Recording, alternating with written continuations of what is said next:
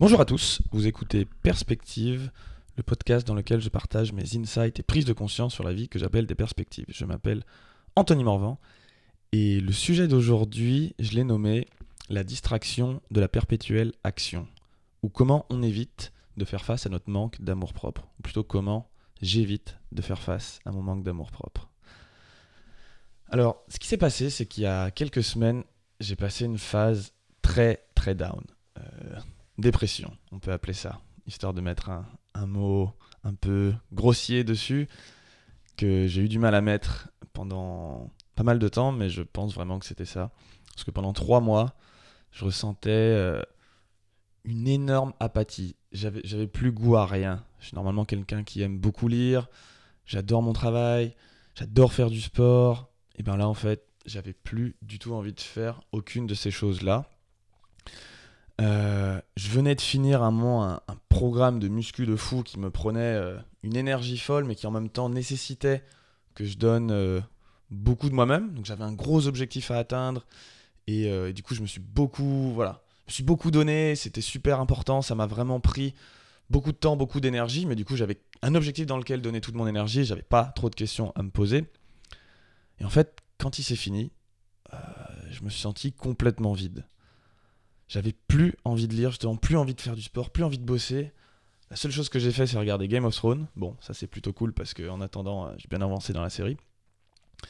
Mais en fait, j'ai quand même eu une super incertitude, c'est que je me dis, mince, il y a un truc là en moi où, où je me sens pas bien de pas être en train de, de faire quelque chose. J'avais envie d'être occupé, parce que je, je sentais qu'en moi, même si j'avais envie de rien faire, quand j'étais en train de rien faire, en fait, il y avait un truc qui me disait Ah, attends, t'as pas envie là. Tu veux pas faire un truc parce que juste le fait d'être assis ou de rien faire, il y a des idées qui se passent dans ma tête et je suis confronté à quelque chose, un sentiment de mal-être général. Vas-y, trouve un truc à faire là, Anto, s'il te plaît. Et en fait, le truc, c'est que je trouvais rien à faire parce que j'avais vraiment rien envie de faire. Mais je sentais ce malaise qui était en fait de, le fait de pas vouloir me regarder en face. J'avais besoin de me sentir occupé parce que je, je, en gros, je m'aimais pas quoi.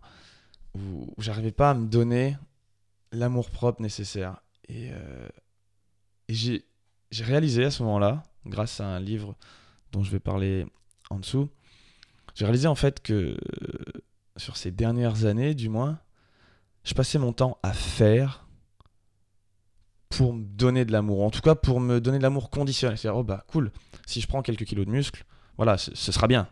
Ou alors, si je travaille bien et que je crée du contenu pour mon business, ça sera bien. Si je lis tel livre et que je sais tel, tel euh, concept en plus, je vais pouvoir en parler en société et ce sera bien. Ou même moi, je vais pouvoir me dire, cool, je, fais quelque chose, donc je, je me développe. Et là, du coup, en fait, si je fais ça, euh, c'est bon, c'est que je mérite d'être heureux, non? Et en fait, je me suis rendu compte que, ben non, pas vraiment en fait. J'avais beau avoir fait tout ça, quand j'arrêtais de le faire, il y avait cette espèce de malaise en moi qui me disait toujours non mais vas-y, tu dois encore faire. Tu dois encore faire, sauf que là, il y avait aussi une autre énergie qui me disait non, en fait, j'ai rien envie de faire. Du coup, j'étais coincé entre ces deux énergies et putain, ce que je me sentais mal.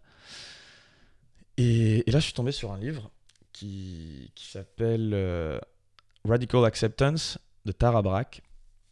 Et il euh, y a un moment, une phrase dans ce livre qui, qui dit euh, ceux, qui ne se sentent pas assez bien sont souvent attirés par des visions idéalisées de la vie qui offrent la possibilité de purification et de transcendance d'une nature défectueuse.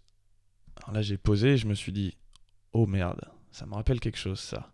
Cette idée de pas, être, pas se sentir assez bien et du coup faire, faire, faire, en me disant cette vision du futur, comme je la définis dans mes rêves, tout sera parfait. Je serai parfait là-dedans, le monde sera parfait, je serai pur et j'aurai transcendé cette espèce de, de, de, nature défectueuse. Ça me fait penser à cette citation de Blaise Pascal qui dit tout le malheur des hommes vient tout le malheur des hommes vient d'une seule chose, qui est de ne pas savoir demeurer en repos dans une chambre. En effet, il y a tellement de choses que parfois on fait par euh, cette peur, ce sentiment de ne pas être assez bien, et quand l'intention pour les faire n'est pas forcément bonne, on crée en plus dans la réalité des choses qui sont pas forcément top. Ça peut amener à des guerres ou à des choses comme ça.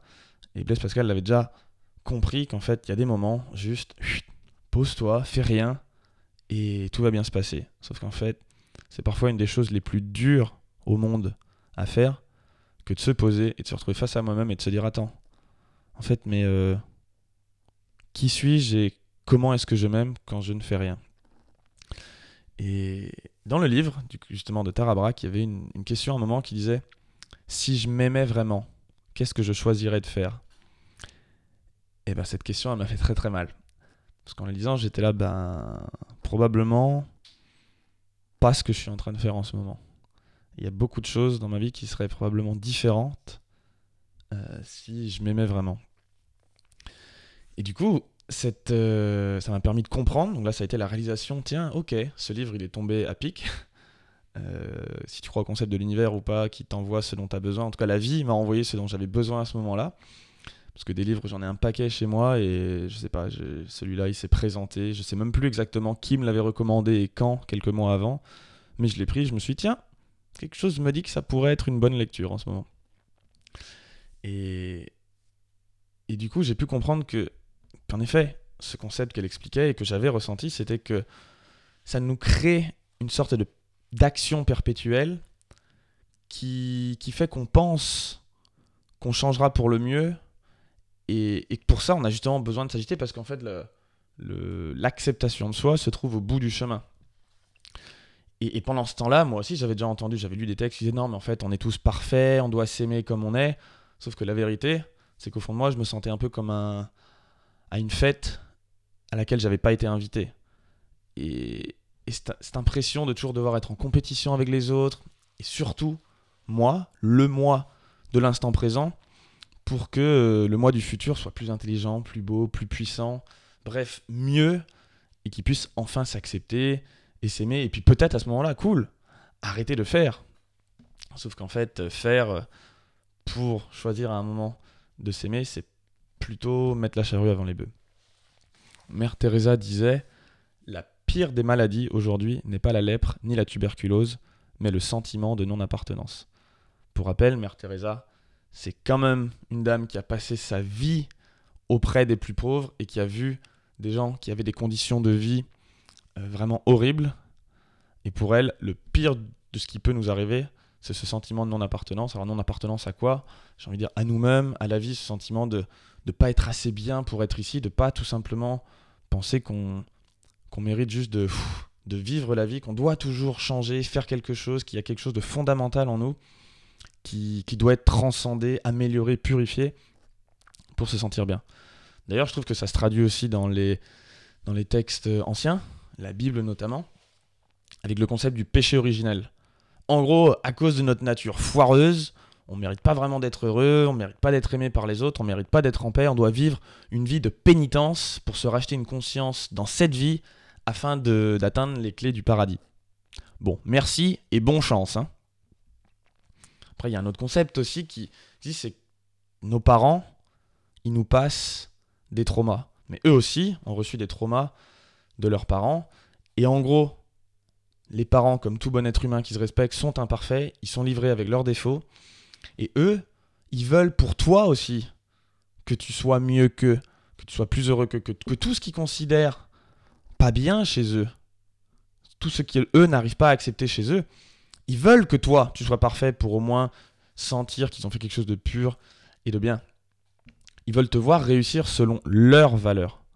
Et le truc, c'est que du coup, ils te passent eux-mêmes certains critères de réussite que tu acceptes en étant petit inconsciemment, que j'ai accepté en étant petit inconsciemment. Et du coup, nous, ensuite, en grandissant et en vivant, on continue à se juger par rapport à ces injonctions qu'on a, a reçues. Et, et, on continue inconsciemment justement à se juger, à se juger, à qualifier notre vie là-dessus. Évidemment, tant qu'on ne met pas de la conscience dessus. Parce qu'encore une fois, comme l'avait dit euh, Carl Jung, euh, l'inconscient, tant que tu ne mets pas de conscience dessus, l'inconscient dirige ta vie et tu continueras à l'appeler le destin.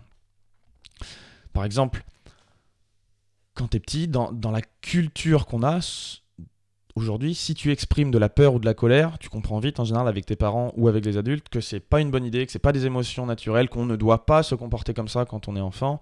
Et en fait, tu passes le reste de ta vie à te sentir mal, à t'auto-juger quand toi tu ressens de la peur ou de la colère, parce que tu te dis, mince, en plus c'est pas bien, je devrais pas sentir ça, je suis pas quelqu'un de bien si je ressens de la peur ou de la colère. Alors qu'en fait, ces deux émotions, elles sont tout à fait naturelles, chaque être humain les ressent, et elles sont en plus super utiles.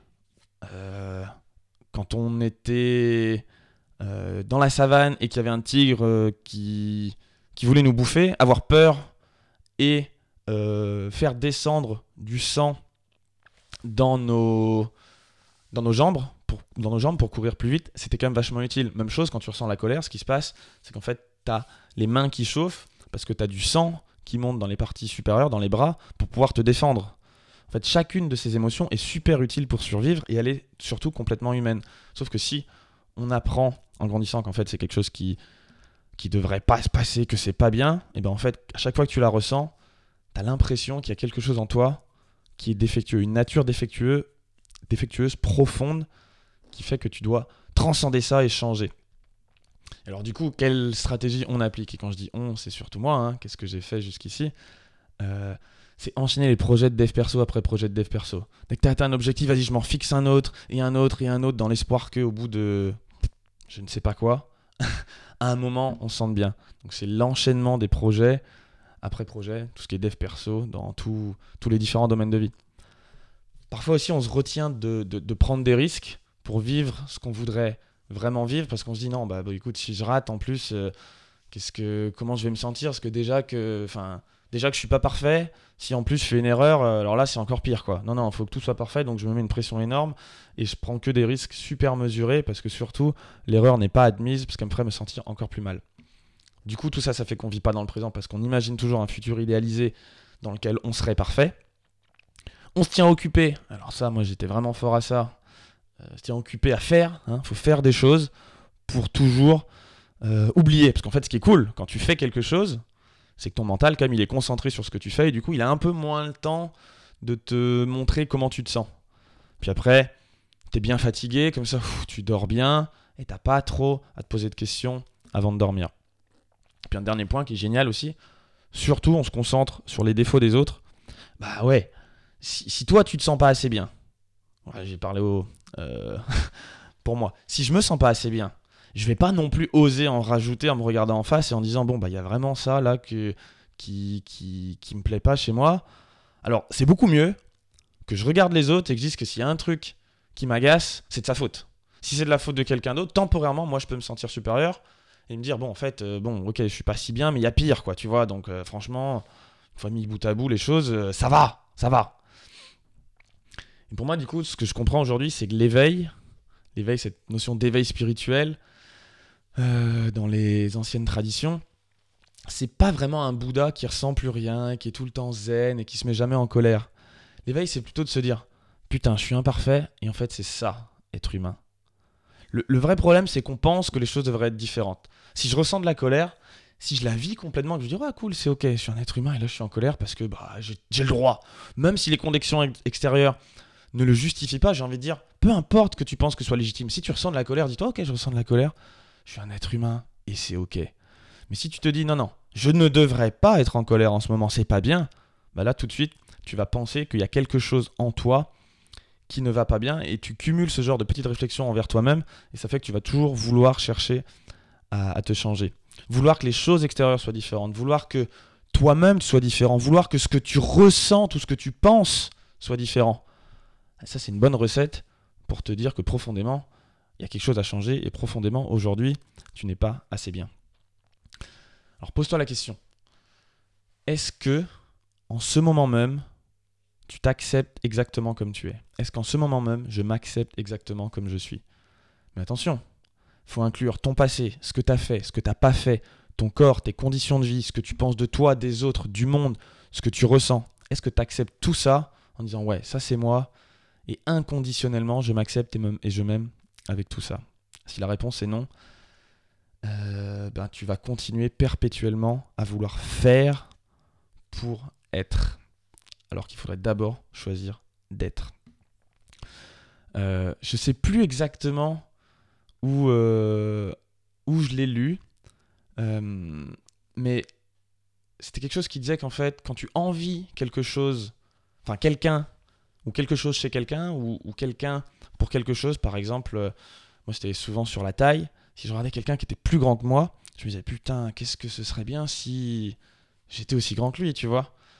Sauf que le truc, c'est qu'on peut pas choisir un élément chez quelqu'un. Et j'avais bien aimé ce- cette phrase que j'ai lue quelque part, disait, en fait, quand tu envies quelqu'un pour quelque chose, regarde-le et pose-toi la question, est-ce que tu échangerais tout avec lui? C'est-à-dire, est-ce que tu choisirais sa vie, mais pas juste sa vie, avec ce que toi tu sais, ton passé, tes expériences, ce que tu veux et tout. Non, non, non, non.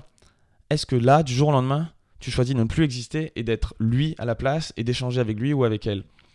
Tout, c'est-à-dire tout aussi ce que tu ne sais pas, tout ce que cette personne ressent, son passé, ses peurs, ses doutes, euh, ses peines de cœur, tout, tout ce que cette personne a vécu et que tu ne sais pas, est-ce que tu choisirais d'échanger entièrement ta vie, tes souvenirs, ton passé, ton futur, ton présent avec cette personne ou pas.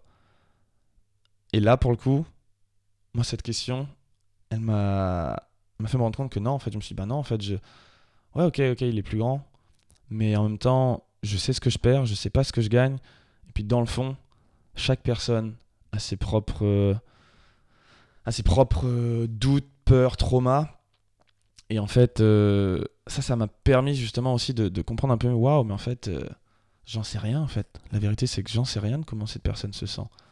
Si ça se trouve, elle aussi, elle, elle a des trucs à gérer malgré ce que moi je vois extérieurement où je me dis waouh ça c'est cool. C'est avec mon filtre de la réalité c'est avec ma perspective que, que ce que je choisis sur le enfin que ce sur quoi je choisis de me concentrer c'est cool. Mais en fait elle ça se trouve elle s'en fout. Il y a tout à fait autre chose qu'elle regarde chez plein d'autres gens et elle se dit waouh qu'est-ce que j'aimerais voir ça. Et, et sa vie je la connais pas. Et non en fait je je choisis de me choisir en fait avec tout ce que ça inclut d'être moi et le paradoxe, comme le dit, j'adore cette citation aussi de Carl Rogers, qui dit Le paradoxe bizarre, c'est que c'est seulement quand je m'accepte tel que je suis que je peux changer. Que je peux changer. On a trop souvent tendance à vouloir changer pour s'accepter, alors que comme il le dit, c'est seulement quand on s'accepte qu'on peut changer. Merci d'avoir écouté ce podcast en entier. Si le sujet t'a plu, je t'invite à le partager et à m'encourager en me laissant 5 étoiles sur iTunes Podcast. Je te dis à très vite pour un prochain numéro de Perspective. Bye.